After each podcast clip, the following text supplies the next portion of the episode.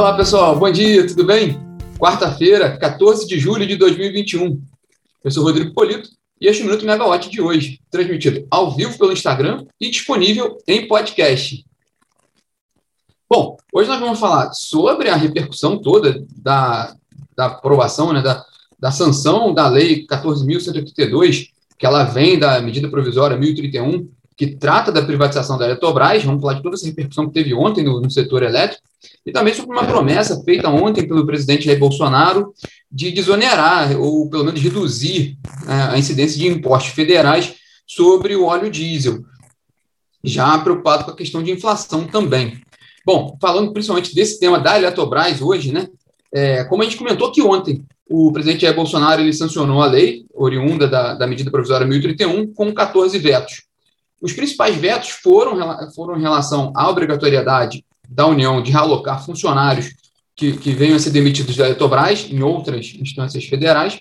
O Bolsonaro vetou esse item, como vetou a exigência da manutenção das sedes estaduais das subsidiárias da Eletrobras, a Chesf em Pernambuco, Furnas no Rio de Janeiro, Eletronorte no Distrito Federal e a CGT Eletrosul em Santa Catarina, e também vetou aquela obrigatoriedade de sabatina e aprovação pelo Senado dos nomes indicados para a diretoria do Operador Nacional do Sistema Elétrico, o ONS.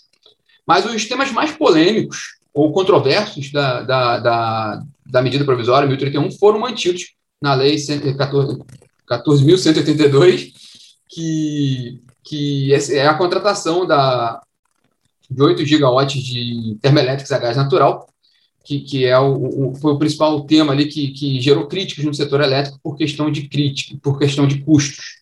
É, ontem, os representantes do governo celebraram, num, numa cerimônia alusiva à sanção da lei, eles celebraram o feito né, de aprovar, abrir o caminho para a privatização da Eletrobras, mencionando que é uma coisa que é, é, é, tentada no país há 26 anos.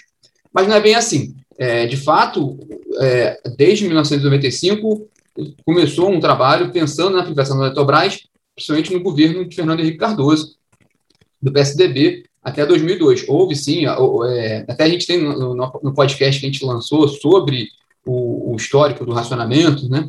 A gente, o primeiro episódio trata muito dessa abertura do mercado de energia elétrica na década de 90, era, uma, era de fato uma, um, um, houve uma reforma no setor e um objetivo do governo, então, de abrir o mercado, sim, é, privatizando empresas, e um dos projetos era da Eletrobras, mas não conseguiu, não conseguiu concluir esse projeto. É, depois teve o governo do, do, PT, de 2003 até 2016, e nesse momento não houve um movimento para a privatização da Eletrobras. Né? Eu, esse tema só voltou mesmo à mesa, à discussão, no governo Temer. Aí sim, de novo, houve todo, todo um trabalho para privatizar a companhia. É, de ontem foi interessante também porque o, o ministro de Minas e Energia, Beto Albuquerque, que participou dessa cerimônia, ele destacou que a privatização da Eletrobras faz parte da agenda de, da modernização do setor elétrico, do projeto de modernização do setor elétrico. Mas não é só isso. Se a gente olhar mesmo, de fato, nesse ponto, o governo tem sido muito bem sucedido em implementar sua agenda na área de energia. É, o governo, é, a gente pode destacar aqui vários projetos que foram, foram aprovados, é, um principal, a repactuação do risco hidrológico, é, foi aprovado no ano passado a MP 998, voltada para o consumidor de energia, é, em meio à crise gerada pela pandemia de Covid-19. O governo conseguiu aprovar essa MP. Na área de gás natural, aprovou o novo mercado, a lei do gás natural, que faz parte do projeto do novo mercado do gás, e também a revisão do acordo da sessão onerosa com a Petrobras, que viabilizou o leilão dos excedentes da sessão onerosa em 2019, com uma arrecadação expressiva na, na licitação do campo de Búzios.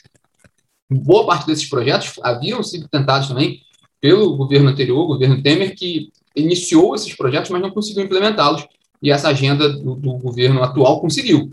Né? É um feito, sim, é, mas se a gente olhar agora qual o cardápio, qual é, o, qual, é o, qual é a nova agenda do governo a partir de agora, né? Claro, eles vão vai, vai trabalhar na privatização da Eletrobras agora, em todas as medidas relativas à capitalização, mas em curtíssimo prazo o foco com certeza é a crise hídrica, é a gestão da crise hídrica, não à toa publicaram a medida provisória 1055, que cria a Câmara, que dá mais poderes ao governo para a gestão dos, dos recursos hídricos. Então, essa é a prioridade total do governo, com certeza. E de um ponto de vista estrutural, de mais longo prazo, é o objetivo é resgatar, de fato, a reforma do setor elétrico. Né? Aí sim, a modernização do setor, que, que está lá na Câmara pelo projeto 414, que ele vem daquele PLS 232 do Senado. É bem, é bem verdade que muitos itens que estavam previstos nesse projeto de modernização já lá atrás já estão sendo estão sendo, estão sendo colocados em outros em outros em outros em outras normas, né? Em outros em outros instrumentos. A gente viu isso na MP 98, né? Viu um pouco agora também na, na MP da, da, da Eletrobras, mas de fato esse é o principal projeto que concentra o que seria uma reforma do setor elétrico. E na área de petróleo, o governo também tem aquela tentativa de, de rever a lei da partilha, podendo licitar blocos, né, que, áreas que estão na, na, na, no polígono do pré-sal, licitar como concessão e não como partilha de produção, que atende também a um, a um, a um, aos interesses de investidores. Né? Essa é a principal agenda de mais longo prazo do governo na área de energia. Bom, ainda sobre a Eletrobras, os especialistas do setor se dividem com relação à, à, à lei sancionada ontem pelo, pelo presidente Bolsonaro. É, há, aqueles que apoiam a privatização da Eletrobras, a gente conversou com alguns ontem, inclusive a, a Helena Landau, que foi diretora de privatizações do BNDES, ela acredita que o projeto, nesse ponto de si, ele pode ser bem, bem sucedido, e há outros especialistas que não concordam com a privatização, privatização da Eletrobras, ou pelo menos não concordam com esse modelo porque vai dar muito, muito poder a uma única empresa que, privada que assumiu, que, que, que vai ficar nesse mercado, né? A Eletrobras privada. Bom, há, há, é, há muita discussão nesse setor. É, o, que, o, que, o que é praticamente consenso é, de fato, a crítica com relação à contratação de fontes de energia já determinadas, como é o caso das termoelétricas a gás natural, totalizando 8 gigawatts de capacidade é, na visão de especialistas, ontem a gente conversou com muitos especialistas, é, por exemplo, o conselheiro do Lumina, o, o, Renato, Renato Queiroz, o professor Nivaldo de Castro, do GESEL, da UFRJ, eles questionam que essa, essa determinação em lei da contratação interfere no planejamento do setor, né? É, além disso, a gente também mencionou rapidamente ontem aqui, centrais sindicais estão analisando a possibilidade de entrar com ações judiciais contra a lei e também, de acordo com o jornal Estado de São Paulo, uma informação colocada pelo jornal Estado de São Paulo, partidos de oposição já se articulam também para, para elaborar uma ação direta de inconstitucionalidade para tentar barrar a nova lei. O mercado, que é um dos principais interessados na privatização da Eletrobras, é, curiosa, curiosamente, ontem não teve uma resposta, não deu uma resposta tão expressiva à, à sanção da lei. As ações da Eletrobras tiveram ligeira queda ontem, por volta de 0,5%, no, na B3. É, e agora, né, com relação à privatização da Eletrobras, quais são os próximos passos, ou que pelo menos a gente deve prestar atenção? Primeiro é, de fato, toda a estrutura de capitalização da Eletrobras, então, tudo isso agora vai, vai, vai demandar muito trabalho, em como vai, os estudos para, para levantar números relativos a esse processo, isso a gente vai acompanhar bastante agora, né? A MP ela, ela já abriu caminho para o BNDES iniciar os trabalhos. E agora esses trabalhos vão continuar. A própria Eletrobras também tem, tem, tem participação nesse momento agora. E o objetivo do governo é fazer a privatização da, da Eletrobras no início de 2022.